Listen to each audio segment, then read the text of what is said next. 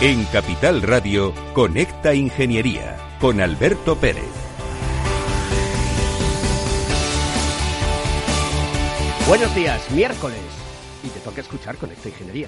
Hoy estamos de vuelta a las ondas, esas ondas electromagnéticas que nos llevan de un lado a otro. Pero hoy nos vamos a quedar directamente en Madrid. Hace un buen día y vamos a disfrutar de nuestro querido Madrid. Pero mandamos un saludo a todos los ciudadanos de España y les decimos, buenos días España, buenos días ciudadanos.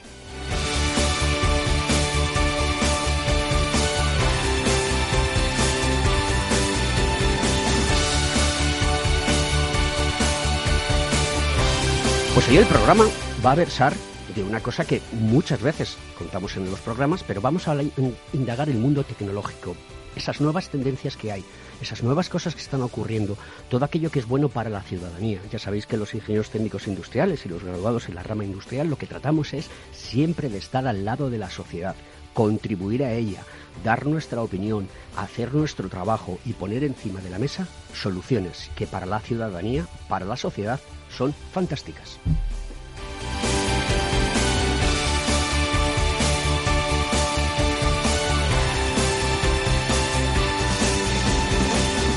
Pero como siempre tenemos que dar paso a una de las cosas interesantes del mundo de la radio, que es la publicidad.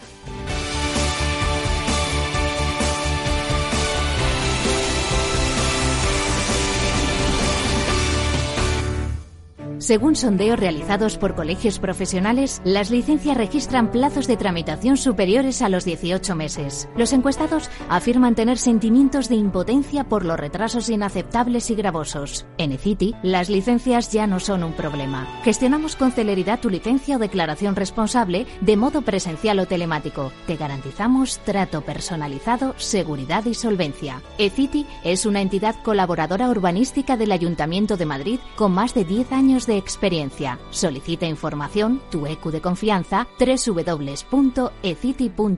También puedes llamar al teléfono 914514499 o visitarnos. Estamos en la calle Jordán número 14 de Madrid. Acceso por el Colegio Oficial de Ingenieros Técnicos Industriales de Madrid.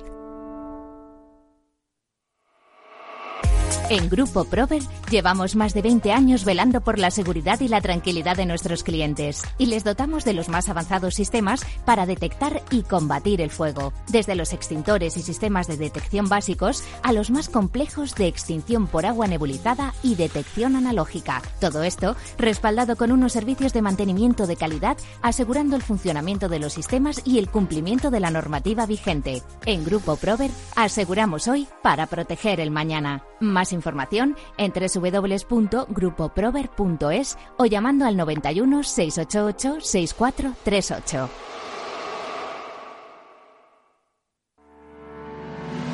¿Quieres ser empresa colaboradora del Cogiteam? Gracias al convenio gratuito tendrás multitud de ventajas para tus empleados aunque no estén colegiados, tales como descuentos en formación presencial y online, acceso a proempleo para que puedas encontrar el perfil que más se adecue a tus necesidades y aparición en nuestras publicaciones y web, entre otras. Hoy más que nunca, colaboremos juntos. Puedes llamarnos al 91 448 2400. Conecta Ingeniería con Alberto Pérez.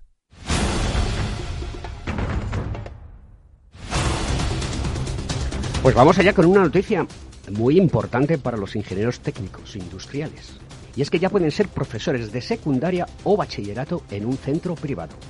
La sentencia del Juzgado de lo Contencioso Administrativo de Madrid establece que el título de ingeniero técnico se corresponde al nivel 2 del MECES y dicho título faculta para el ejercicio de la docencia de educación secundaria obligatoria o de bachillerato en los centros privados. Pues enhorabuena por la asistencia porque ya era hora que se nos reconozcan los ingenieros técnicos industriales nuestra capacidad de transmitir conocimiento, nuestra capacidad de transmitir experiencia. Y muy importante en estos tiempos donde se pretende aumentar el número de profesores para poder tener un nivel de educación y de calidad en esta situación de la pandemia, pues de una manera sólida y contundente que podamos llegar a aportar nuestra experiencia, como decía anteriormente, y nuestra sabiduría.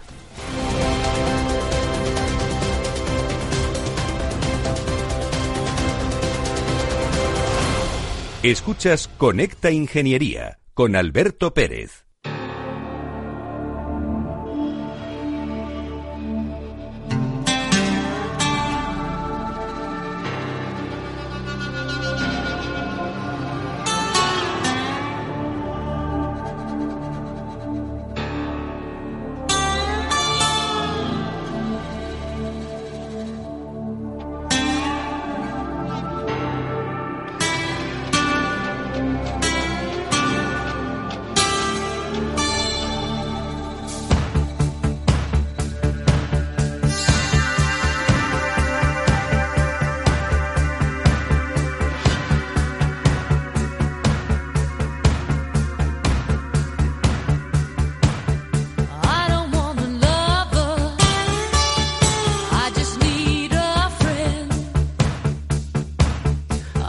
Con esta canción de Texas. No necesito un amante. Lo que busco es simplemente un amigo. Eso es lo que dice la canción. Bueno, pues aquí tenéis a vuestros amigos de Conecta Ingeniería que hoy van a hablar del mundo de la tecnología y vamos a contar cosas que resulten pragmáticas para la sociedad.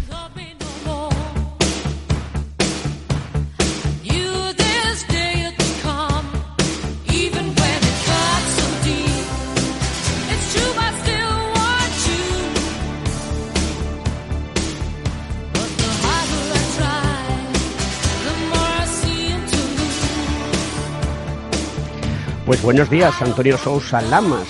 Antonio Sousa Lamas es consultor tecnológico y miembro de nuestra comisión del Cogitín, la comisión 4.0. ¿Cómo te encuentras, Antonio? ¿Qué tal? ¿Cómo estamos? Pues mira, eh, Alberto, encantado de estar aquí por eh, primera vez eh, después de esta pandemia em, en vivo y en directo con nuestros oyentes. Y nada, pues también mi primera vez después de haber perdido a mi padre, que ha sido hace unos días, y, al cual, bueno, pues hoy gracias a tener amigos eh, se me abre un poco más el alma ¿no? y el corazón, que parece que siempre tiene uno, por muy cerebral que seamos, siempre tiene uno los sentimientos a flor de piel. Y bueno, pues creo que esto es un buen homenaje, ¿no? El seguir trabajando y el seguir esforzándonos. Así que ilusionado por tenerte aquí cerca y por estar también con Jesús y poder aportar algo con esta ingeniería. Pues presentarnos a Jesús Lázaro. Pues eh, mira, tenemos la suerte de tener a Jesús Lázaro Gómez hoy con nosotros, que es un compañero, un gran amigo también y es un experto en, temas de aviación, en temas de certificación de, pilotos. Él es profesor también y es eh, piloto certificado de aeronaves no tripuladas. Y bueno, pues está al lío, porque lo que es en plan tecnológico pertenece también a la, Asociación Española de Pericia en Sistemas Inteligentes, que, eh, pues como todo, demanda hoy en día pues eh, ingenieros, ingenieros técnicos industriales, como estamos hablando en, este foro. Y, bueno, pues demandamos de la sociedad, y tú has dado el pie muy bien con ello, eh, gente que forme a nuestros jóvenes en nuevas salidas profesionales y lo haga desde el punto de vista de la experiencia. ¿no?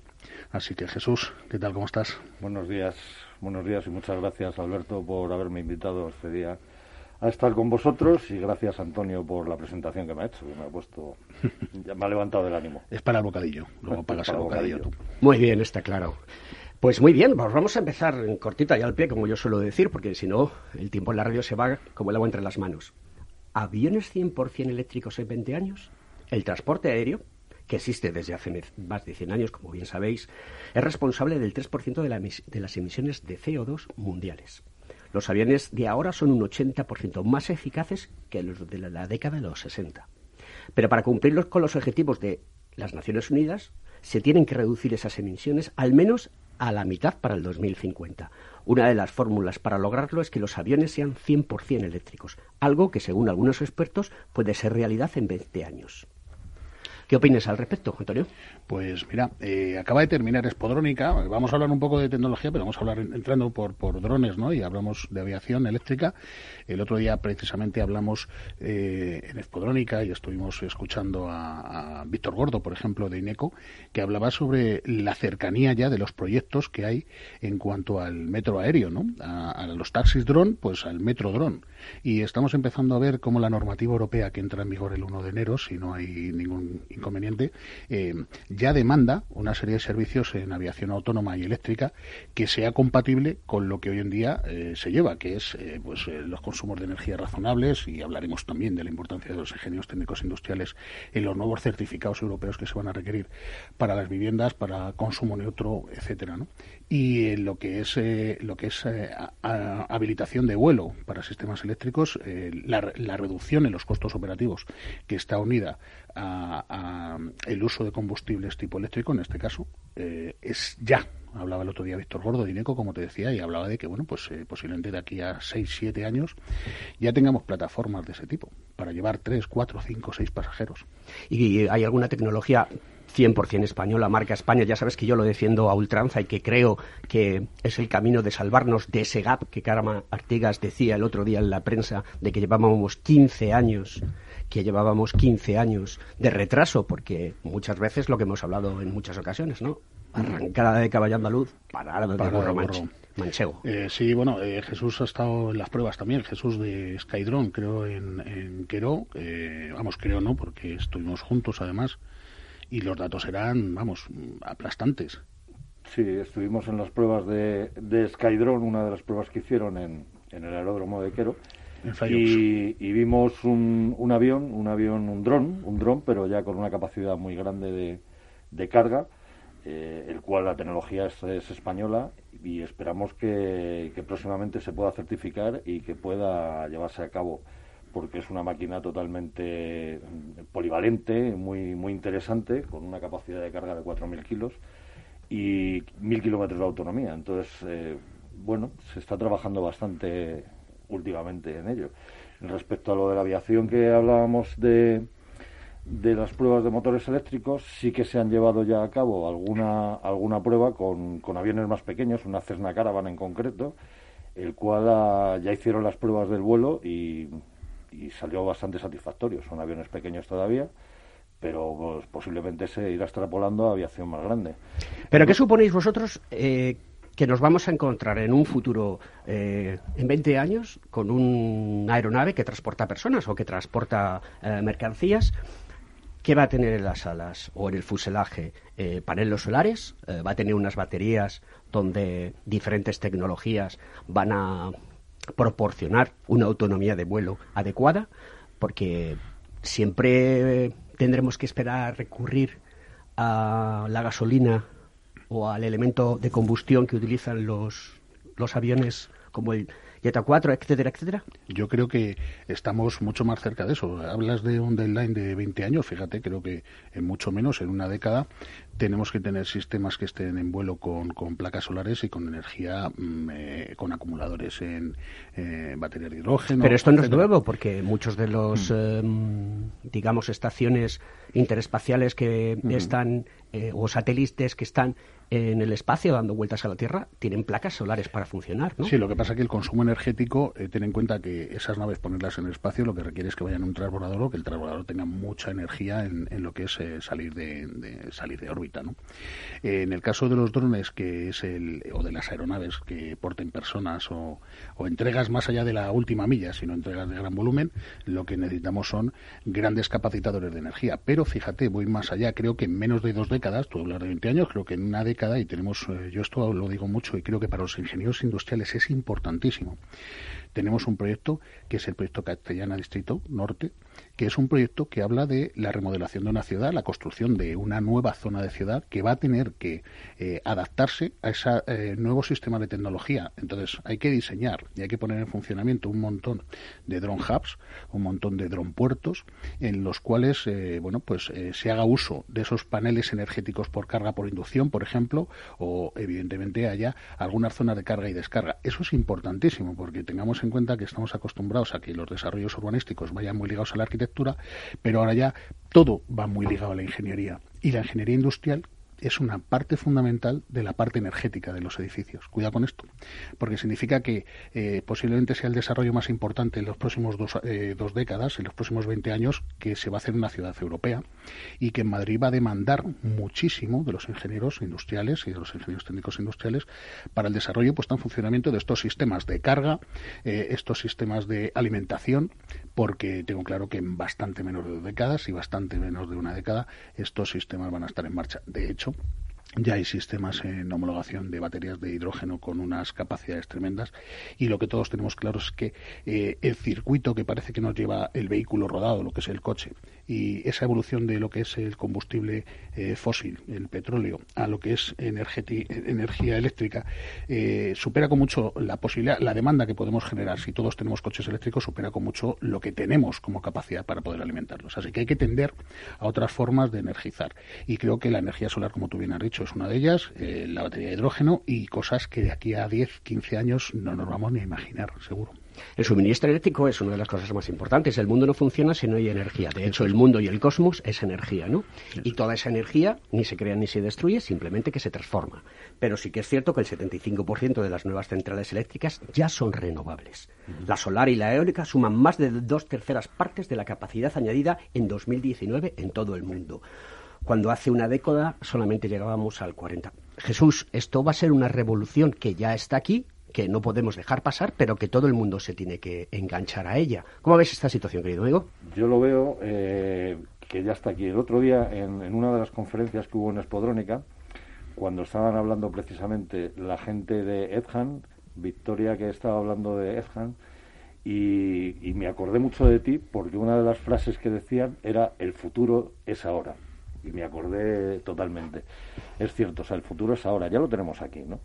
Está, falta mucho por desarrollar. Es un cambio totalmente bestial y, y, lo, y lo vamos a ver. Entonces, uno de los hándicaps que hay actualmente respecto a la energía es la poca autonomía que nos dan.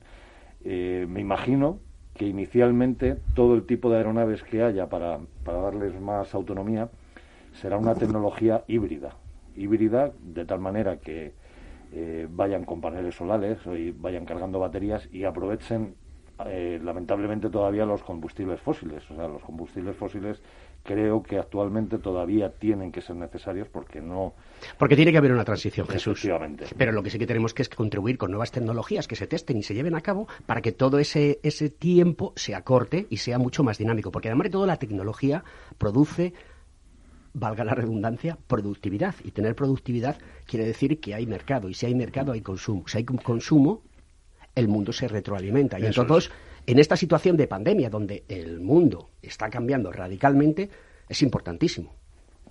Lo que es, eh, fíjate, curioso, el otro día hablaba con unos amigos sobre el tema educacional, las nuevas salidas eh, educativas, y eh, hay que tener en cuenta, por ejemplo, que cuando estudiamos de mecánica, ¿no? y empezamos a hablar de chavales que quieren hacer formación en, en el área mecánica, eh, y hay una parte muy importante y es que hay muchos coches híbridos, no tantos talleres adaptados a los coches híbridos, hay muchas baterías, hay un sistema bastante complejo en el funcionamiento de esos coches y la mecánica tiene que ir evolucionando. ¿Por qué? Porque como tú dices, esto es un mercado que se retroalimenta, es una pescadilla que se muerde la cola y cuando empieza a haber triunfo de esta tecnología en la calle, automáticamente tiene que haberse generado el puesto de trabajo que haga mantenimiento para esa industria. Entonces, efectivamente, es, es una pescadilla, es, una, es un círculo que demanda constantemente desde el inicio, que es la formación de la gente que ocupa el puesto de trabajo, lo que es el diseño y la fabricación de los elementos que se ponen en funcionamiento, la comercialización y el uso. Así que eh, tenemos que estar, como tú dices siempre, o sea, mm, al pie, Yo es que lo que veo que falta por parte de la Administración, de los agentes sociales,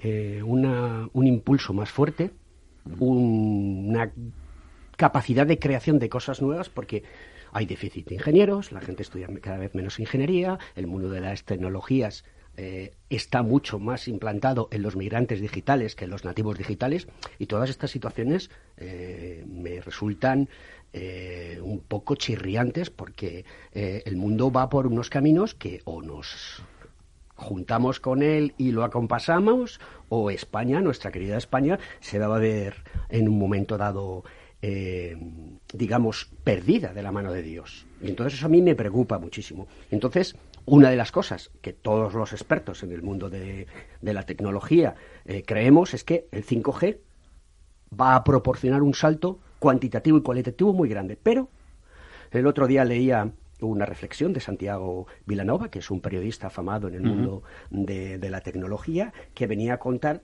si debemos de tener un, un debate público sobre el 5G. Y os cuento algunos detalles porque creo que son de sumo interés para la conversación que estamos teniendo. La nueva red inalámbrica comportará cambios sin precedentes y capturará todo lo que sucede en el interior y en el exterior de cada persona. Pero abre muchos interrogantes. Entre ellos, según los científicos, la aplicación de 5G puede afectar a los ritmos biológicos y al entorno electromagnético natural de la Tierra. Ya sabéis que el norte electromagnético se está moviendo. Todos aquellos que eh, tenemos contacto con el mundo de la aviación y con el mundo de los drones, para nosotros el, polo magnético, el norte, es punto de referencia, no el geográfico, sino el magnético, ¿no?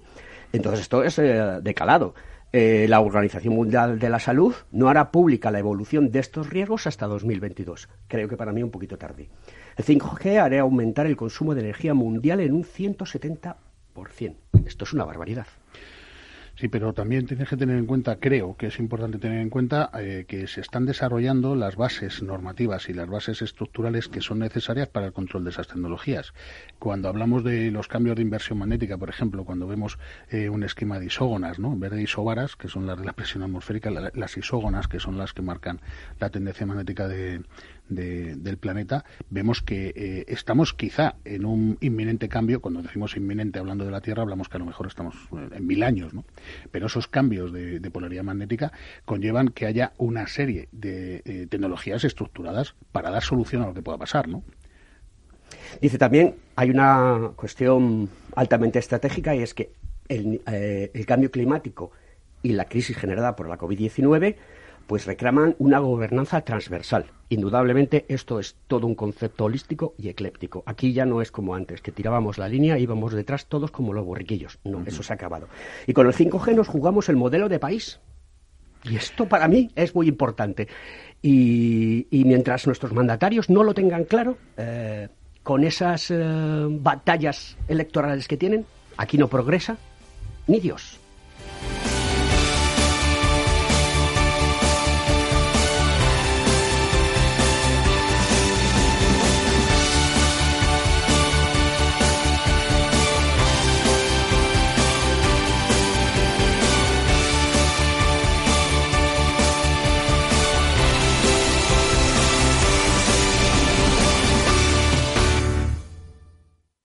Los datos son el petróleo de nuestro tiempo. ¿Quieres saber cómo el Big Data está cambiando nuestras empresas y nuestras vidas? Capital Radio, Piper Lab y la red de mentoring de España presentan Data is in the Air el primer libro que recoge la transformación digital que viven las empresas españolas contada por sus protagonistas. Data is in the Air, un libro para leer este verano y que también se escucha. Necesitas saber por qué los datos son el nuevo capital. Busca el libro en Amazon o pregúntanos por él. Data is in the Air.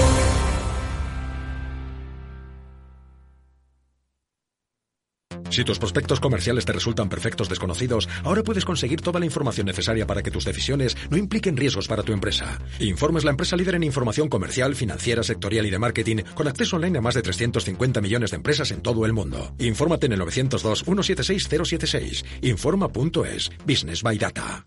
A continuación, podrán disfrutar de la obra clásica compuesta por Beethoven, en Do menor, durante su madurez. El arte es solo para unos pocos. ¿O no? Con la inversión ocurre lo mismo. Renta 4 Banco te ofrece más de 500 cursos de inversión gratuitos para todo tipo de inversores. Entra en r4.com e inscríbete. Renta 4 Banco, tu banco especialista en inversión.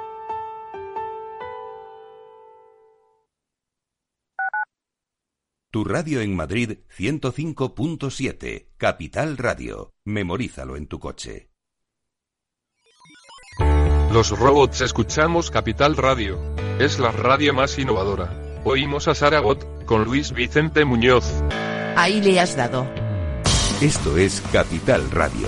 Di que nos escuchas. ¿Está pensando en montar una empresa pero no se atreve a dar el paso en solitario? ¿Busca una marca conocida y consolidada que le respalde? En Franquiciados le ayudamos a elegir el negocio que más se ajuste a sus necesidades. Franquicias de éxito, innovadoras, de baja inversión.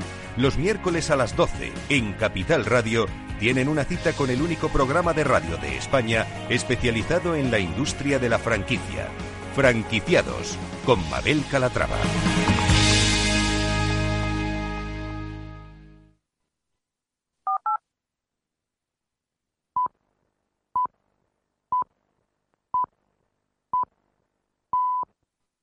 Conecta Ingeniería con Alberto Pérez.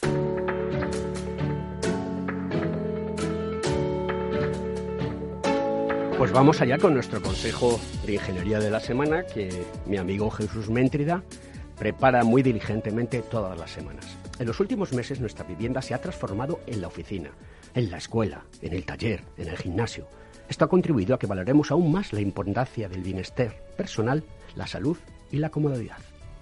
Desde FEGECA, la Asociación de Fabricantes de Generadores y Emisores de Calor, como expertos en equipos de calefacción y producción de agua caliente sanitaria, priorizamos la seguridad de los equipos en el hogar y recomendamos la instalación de sistemas fáciles de controlar y con conectividad incluso a través de un smartphone, desde donde puede encender o apagar, controlar tiempos y temperaturas de funcionamiento, estadísticas de consumo y recordatorios de revisiones y mantenimientos, eficientes y confortables, sin renunciar al confort y sin miedo a sorpresa en la factura del gas o la electricidad.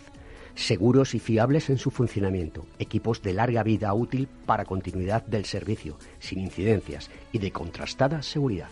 Además de seleccionar los equipos que permiten satisfacer sus necesidades de control, eficiencia y confort, le sugerimos que apueste por los fabricantes y marcas que tienen un reconocido prestigio en el mercado.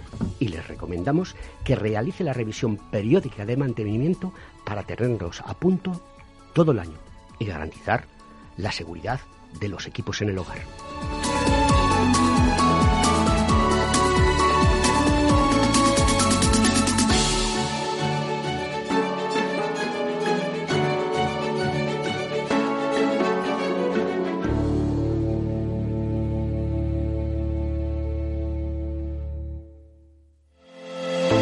¿Acabas de montar un negocio y te gustaría protegerlo de posibles intrusiones no deseadas? ¿Necesitas asesoramiento respecto a los sistemas de protección contra incendios que la legislación obliga a instalar en tu empresa? ¿Ya tienes sistemas de seguridad o de PCI en tus instalaciones pero buscas un mantenedor para los mismos? No te preocupes, en Grupo Eurofesa damos solución a todas estas cuestiones. Ingeniería, instalación y mantenimiento son los servicios que ofrecemos para proporcionar a nuestros clientes soluciones integrales de cara a proteger bienes y personas en materia de protección contra incendios y seguridad detección de humos y gases, extinción automática y manual, control de accesos, videovigilancia y sistemas antiintrusión. Todo lo que necesitas en una única empresa.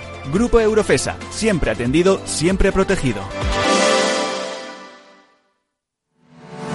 ¿Estás colegiado en el Cogitim? ¿Piensas que por Novisar no necesitas la colegiación? El colegio es tu mejor aliado. Siempre estará en tu desarrollo profesional, ofreciéndote servicios como asesoramiento técnico, legal, laboral y fiscal, además de numerosas herramientas competitivas como formación presencial y online, acreditación de PC ingenieros, software técnico, networking y otras muchas. Porque creemos que trabajando juntos podemos construir una sociedad mejor. Colégiate. Más información en www.cogitim.es.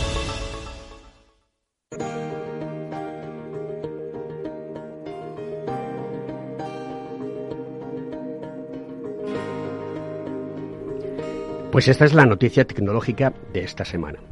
Diseñan nuevas baterías sostenibles utilizando colágeno de los desechos de pescado.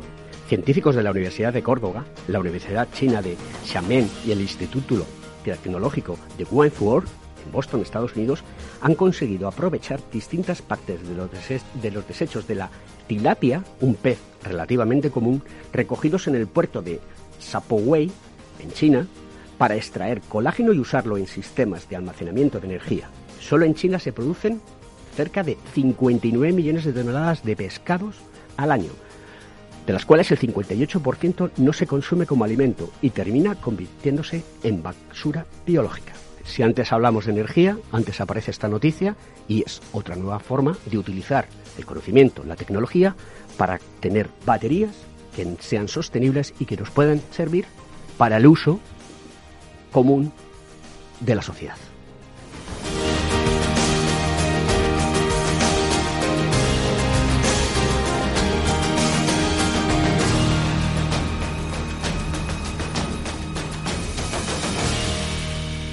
Escuchas Conecta Ingeniería con Alberto Pérez.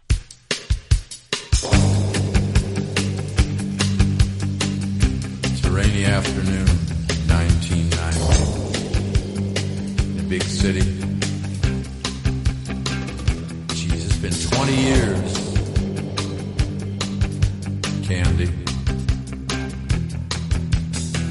You were so fine.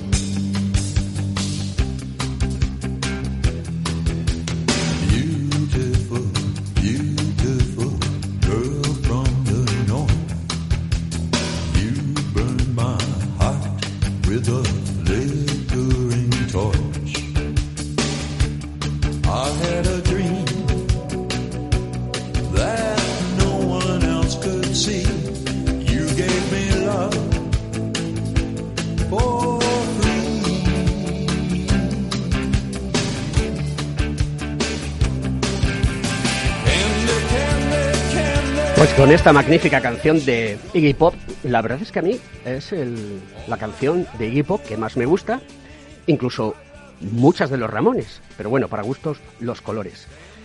La canción dice en una parte, yo tengo un sueño. Bueno, pues el sueño de Conecta Ingeniería es conectar con toda la sociedad, conectar con el mundo de los ingenieros in- técnicos industriales, conectar con el mundo de la ingeniería y sobre todo hablar de cosas que son interesantes. Y aquí con mi amigo Antonio Sousa y Jesús Lázaro vamos a continuar pues con esta tertulia de debate sobre tecnología. Y hoy he querido traer al programa eh, un informe de las seis tendencias que eh, la consultora Gartner eh, establece para lo que es el Digital Workplace, que no deja de ser ese entorno digital de trabajo.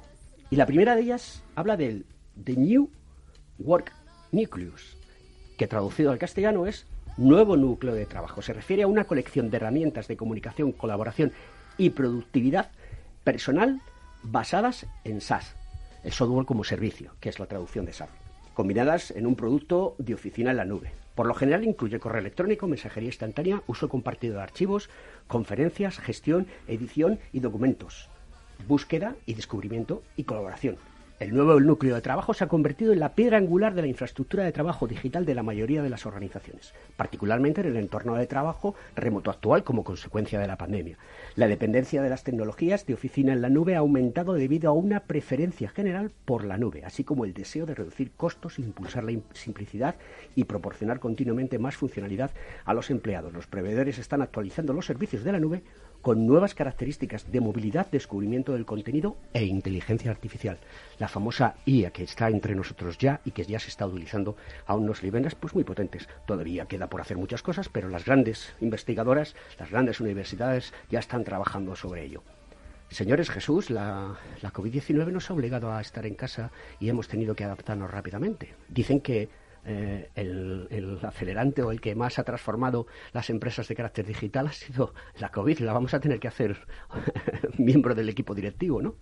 Sí, efectivamente, con, con toda la situación que hemos tenido de pandemia, hemos visto como una, una parte muy significativa en los trabajos, que era el teletrabajo, el poder acceder eh, al trabajo desde casa, eh, ha venido implementado eh, obligatoriamente. Ha sido, hemos sido obligados a, hacer teletrabajo y a poder hacer. Entonces, todo esto que estás contando, el poder tener acceso a las nubes, eh, el poder tener mensaje, mensajería instantánea, toda esta parte eh, tiene que se ha visto acelerada, ¿no? Se ha visto acelerada, eh, obligados, hemos sido obligados por ello.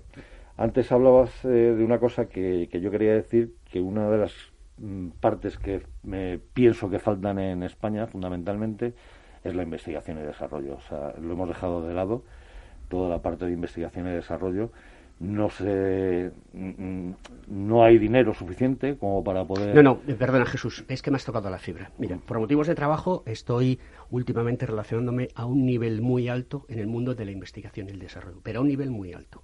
Por motivos eh, de prudencia, pues no puedo decirlo. ¿Vale? Mm, en este país no se invierte una peseta. Claro. Y mejor dicho, no se invierte un euro.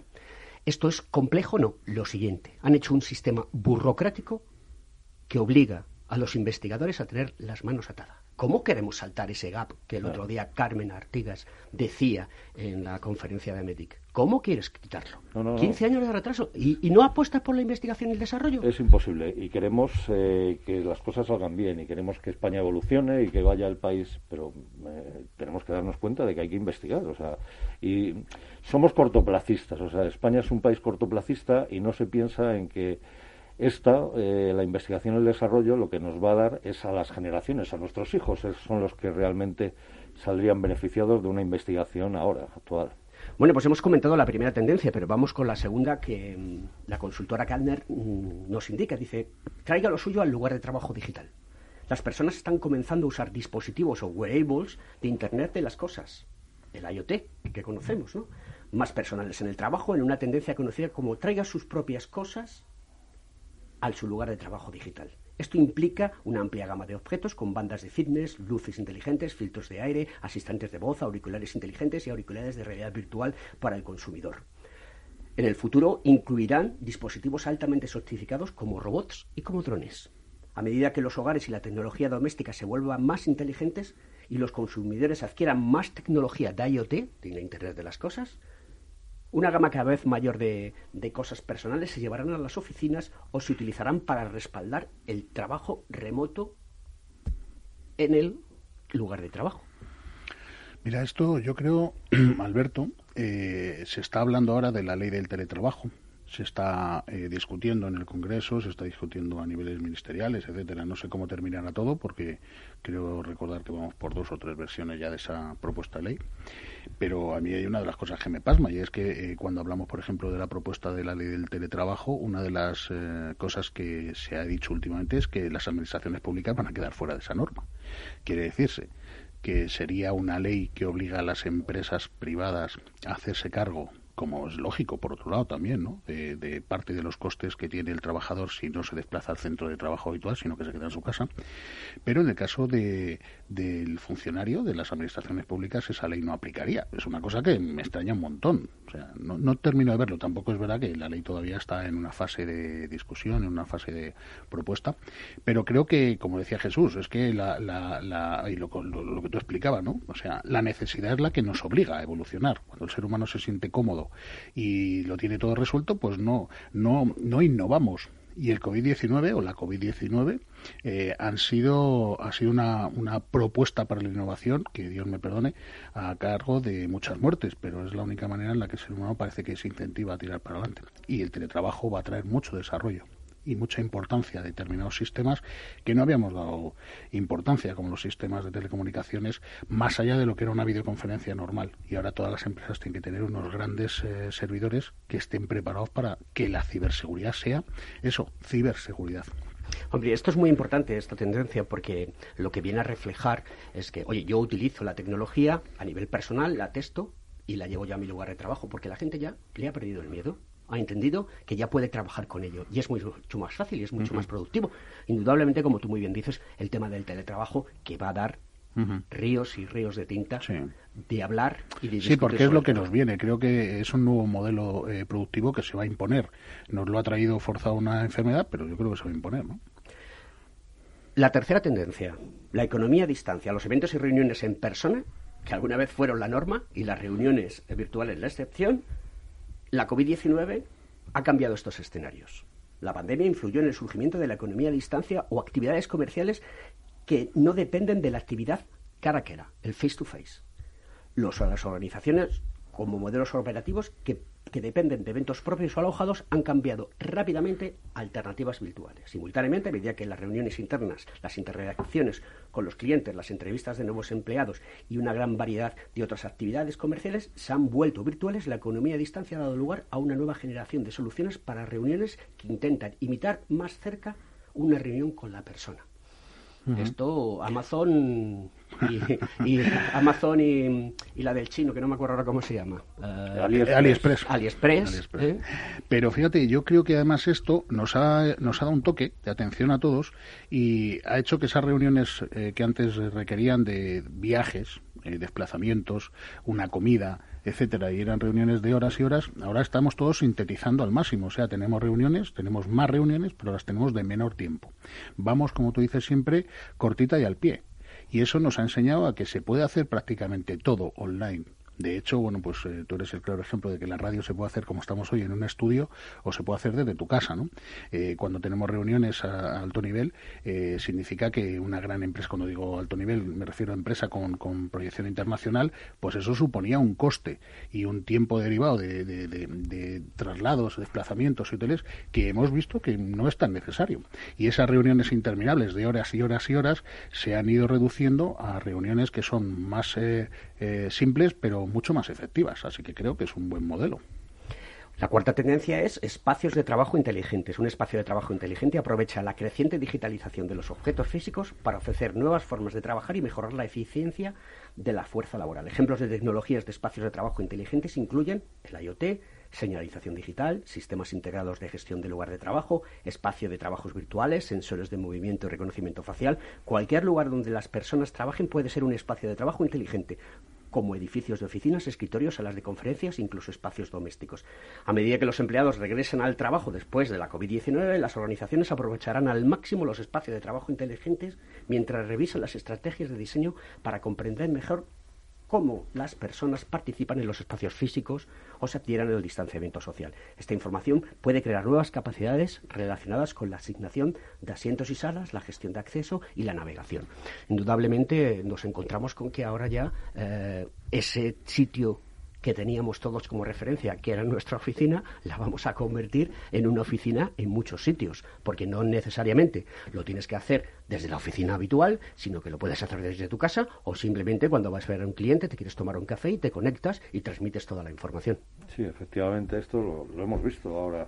Eh, antes cuando comentabas lo de lo de las, las videoconferencias, el trabajo a distancia, eh, pues indudablemente si tú tienes una, una oficina, un, sitio adaptado con nuevas tecnologías, todo esto es mucho más fácil. En Espodrónica, vuelvo otra vez a Espodrónica, parece que he sido yo el que cobro por ello, pero no, pero eh, hemos visto estos días, eh, todas las conferencias han sido vía online. Y esto ha facilitado el que pudieran participar gente de otros países, de, de sitios muy lejanos, y, han permitido eh, que, pudieran estar sin que el coste para ellos hubiera sido grande, elevado, que se hubieran tenido que trasladar en avión, hoteles, comidas, etcétera, etcétera. Todo esto, si lo llevamos a un espacio de trabajo, como dices tú, con unas tecnologías eh, muy, muy incipientes, muy, muy buenas, avanzadas, eh, pues, pues entonces eh, podemos ver que, es eh, el futuro, el futuro que lo tenemos y cómo, cómo poco a poco vamos avanzando en, en esto. De hecho, hay, una serie de startups que están empezando precisamente a ofrecer esos servicios. Han, aparecido empresas eh, a nivel eh, España, imagino que en otros países sucede lo mismo, en la que eh, para que las empresas no tengan que estar pendientes del alquiler de grandes oficinas, ofrecen puestos de trabajo, que es como el alquiler de camas calientes, suena fatal, ¿no? Pero dices, joder, pues me, me acerco a un sitio, alquilo una oficina, ellos se encargan de que esté completamente limpia, esté higienizada y puedo teletrabajar o trabajar en esa oficina, ¿no? Sin tener que tener... Pero escucha, el otro día me mm. enteré, eh, que no lo conocía, y me lo, me lo, transmitió un buen amigo mío que tiene una empresa del mundo digital que ahora se habla del nómada de perdonar del nómada de digital no o el digital nómada mejor dicho en inglés es así no eh, primero el adjetivo y después el nombre el digital nómada. Bueno pues el digital nómada es que una chavala que la había firmado para que trabajase se había ido a Bali porque en Bali eh, en Indonesia, le ofrecían eh, todos sus, eh, le ofrecían la estancia allí, o sea, lo que es la manutención, dormir, limpiar la casa, lavar la ropa, todas las actividades comunes que tenemos todos los mortales en el mundo, ¿de acuerdo? Pues por 800 euros al mes tenía casa, comida, limpieza de la casa y lavar la ropa y plancharla, ¿de acuerdo? Y ella se dedicaba a trabajar y trabajaba desde allí, desde Bali, y trabajaba para dar producción a España. Yo creo que Esto ha, ha cambiado. Yo creo que todos tenemos ahora mismo en mente un montón de amigos que están trabajando fuera. Hoy en día trabajar en París, en Berlín, en, en cualquier sitio de Europa es como trabajar en un barrio de Madrid. Y creo que las distancias se han hecho pequeñas precisamente porque estamos viendo ese cambio evolutivo en el trabajo. Bien, vamos con la quinta tendencia. El escritorio como, como servicio, ¿no? Lo que llaman los ingleses el desktop as a service. El escritorio como servicio brinda a los usuarios una experiencia de escritorio virtualizada, bajo demanda, entregada desde una ubicación alojada de forma remota. Incluye el aprovechamiento, la aplicación de parches y el mantenimiento del plano de gestión y de los recursos para alojar cargas de trabajo. La COVID-19 destacó el valor y la fortaleza de la continuidad comercial de este escritorio como servicio. Las organizaciones llevan mucho tiempo interesadas en adoptar una infraestructura de escritorio virtual, pero la complejidad y la inversión de capital ha dificultado las implementaciones. La COVID-19 destacó el valor y la fortaleza de la continuidad comercial del escritorio como servicio en su capacidad para habilitar rápidamente el trabajo remoto desde las opciones locales que se habían creado. Es probable que la pandemia acelere la adopción de más escritorios como servicios, incluso puede perpetuarse como una arquitectura de entrega cuando los empleados regresen a la oficina. Es decir, tú en una plataforma a la que accedes con un código, eh, con tu usuario y contraseña, donde tú lo que tienes en tu ordenador es la pantalla, no necesitas tener nada almacenado en el disco duro, sino que simplemente contra la nube ya estás trabajando la información y tienes la información en tiempo real. Esto es Eh, el, el dato, ese dato que yo- tantas veces hemos hablado. Sí, pero mira, yo voy más lejos. Bueno, no más lejos. Lo que tengo es la, la sensación de. Yo a esto le llamo el efecto mascarilla. Eh, la mascarilla era algo que existía, algo que mm, usabas como mm, muy eventualmente si ibas a algún sitio. Eh, estábamos muy acostumbrados a verlo en la televisión en Asia, ¿no? Pero en Y España. ya todo el mundo Ahora- ahora está aquí en claro, España, ¿no? Que ahora- venía de vacaciones, claro. los japoneses, los chinos. Ahora usamos algo de forma habitual, se ha convertido en algo- una prenda nuestra constante, algo que ya existía. Eh, cuando hablamos del Virtual and Digital Desk o cuando hablamos, por ejemplo, de eh, condiciones ofimáticas adaptadas a los entornos virtuales en el cloud, en la nube, tengamos en cuenta, por ejemplo, que Office, eh, Microsoft, Microsoft eh, ya hizo eh, con la salida del 365 una apuesta importante por quitar de los servidores centrales y llevárselo al cloud todo lo que eran los servicios. La digitalización de los escritores, eh, de los escritorios, lo que ha venido es a, poner en demanda algo que ya teníamos y a demostrarnos que es mucho más cómodo. Todos tenemos en casa pilas y pilas de CDs y DVDs que recordar que comprábamos CDs y DVDs a mansalva, que ahora los tenemos ahí arrinconados en una oficina, nadie graba un CD o un DVD. Ahora nos pasará con los pendrive porque el cloud y con el 5G, como tú anunciabas antes, eh, terminará siendo nuestro pendrive.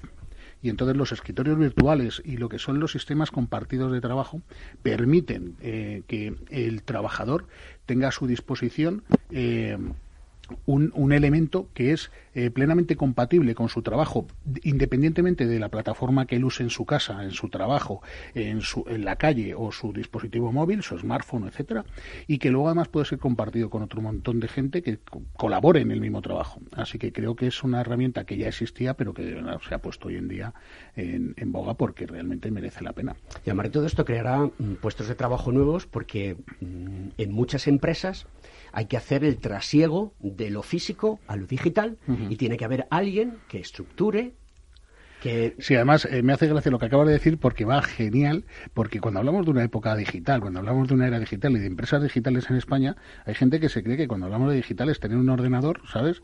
Y poco más que tener un smartphone, ¿no? Y no, no entendemos lo que es la digitalización de una no, empresa. no se entiende. Es más, ni siquiera nuestras propias administraciones públicas terminan de estar digitalizadas, no cruzan datos la mayoría unas con otras.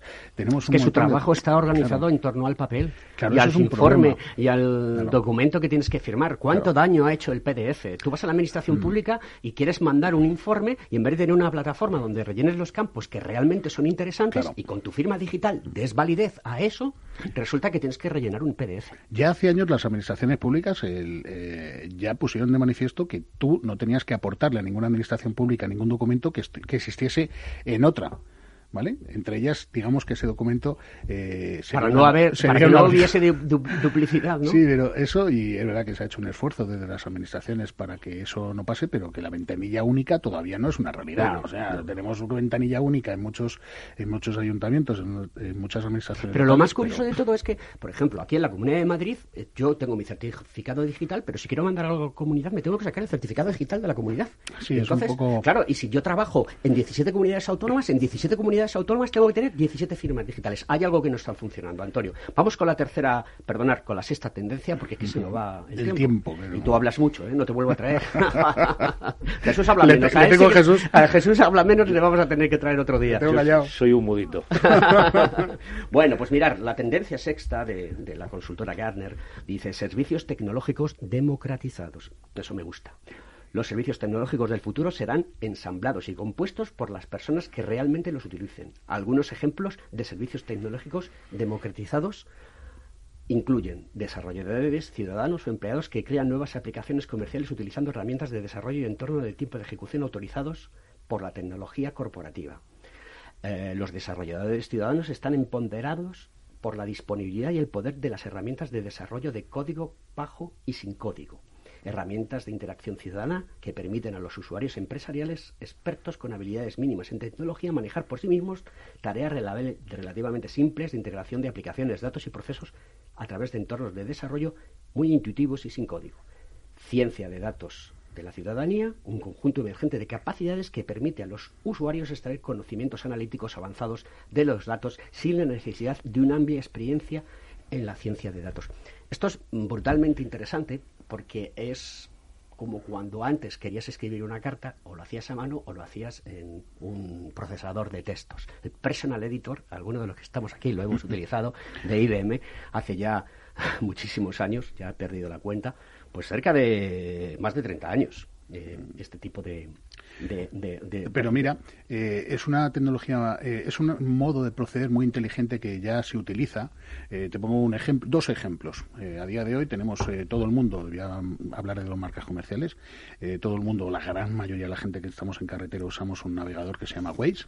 Es un navegador que permite que la interacción de los usuarios pongan información en conocimiento de todos los que están en la misma red, con lo cual es el propio usuario el que retroalimenta un, un programa que se ha hecho de forma compleja, pero que permite la adición de determinados datos. Y luego DJI, DJI cuando sacó como empresa de drones más importante del mundo, eh, a nivel comercial, a nivel usuario, calle, eh, cuando sacó sus primeros drones, eh, liberalizó el SDK, lo que era el software de nivel bajo para la programación de determinadas aplicaciones. Y eso permitió que muchos desarrolladores, de forma gratuita, hicieran aplicaciones adaptadas a su campo laboral. ¿Qué hizo DJI? Iba implementando las que le interesaban. Así que es una forma de proceder para las empresas que es muy interesante. Muy interesante porque además de todo, la gente aprenderá a hacer sus propias aplicaciones simplemente para controlar las facturas de electricidad, de calefacción, de agua, de teléfono en su propia casa. Tendrá él ese conocimiento, al igual que es capaz de escribir en un, en un procesador de textos. Al final, eh, las grandes empresas lo que harán serán que tendrán un portal que estará a tu medida y yo tendré la misma empresa eh, eh, que sea suministradora de energía que tú, pero mi portal será distinto porque mi portal dará respuesta a mis preguntas y necesidades y el tuyo a la tuya. Así que habrá personalización porque lo que habrá es un montón de volcado de datos y un montón de volcado de necesidades. Esta democratización es fundamental. se tiene que enseñar ya desde las más tierna infancia, porque los chavales hoy en día, como decía antes, empiezan a ser eh, migrantes digitales muy poco a poco, pero los que no hemos nacido con la tecnología y nos hemos que tenido que adaptar, nos hemos adaptado mejor que los, los nativos eh, digitales para el trabajo. Ya suena la música de fondo, se ha acabado la radio por hoy, señores. Conecta Ingeniería, como siempre, el agua se va entre los dedos. entre los dedos como el tiempo en la radio. Y bueno, pues un placer teneros aquí a Jesús Lázaro y a... Igualmente, muchísimas gracias Alberto por habernos invitado. Pues igualmente y, Antonio Sousa. Y una vez más, cuando quieras vuelvo. Yo tengo... Me, me encanta, me encanta hablar, sí, sí. Pues muchísimas gracias, los consultores tecnológicos que están al cabo de la calle de todo lo que está pasando en el mundo de la tecnología y que luchan y trabajan todos los días para llegar y estar conectados aquí en Conecta Ingeniería. Nos vemos la próxima semana.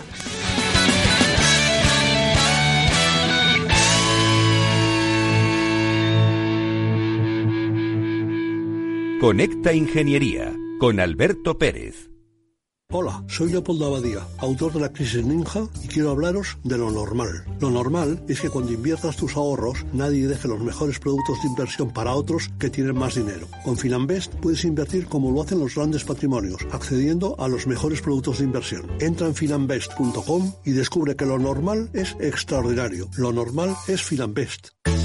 El 22 de septiembre, especial Valor Salud COVID-19, un antes y un después en el sistema sanitario español. En directo desde las 10 de la mañana hasta las 8 de la tarde, todo lo que debes saber del sector salud en estos momentos claves. Sigue nuestra jornada especial con ASPE, IDIS, Lerna Online, Grupos Recoletas, Vitas, Rivera Salud, Cofares, Hospitales Universitarios San Roque y muchos más. El 22 de septiembre, especial Valor Salud con Francisco García Cabello y un gran equipo de expertos y colaboradores.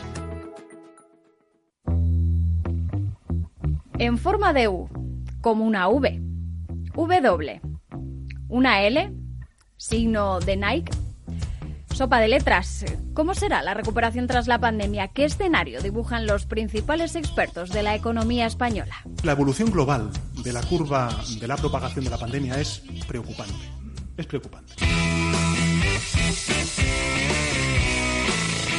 Los posibles escenarios económicos en Capital Radio.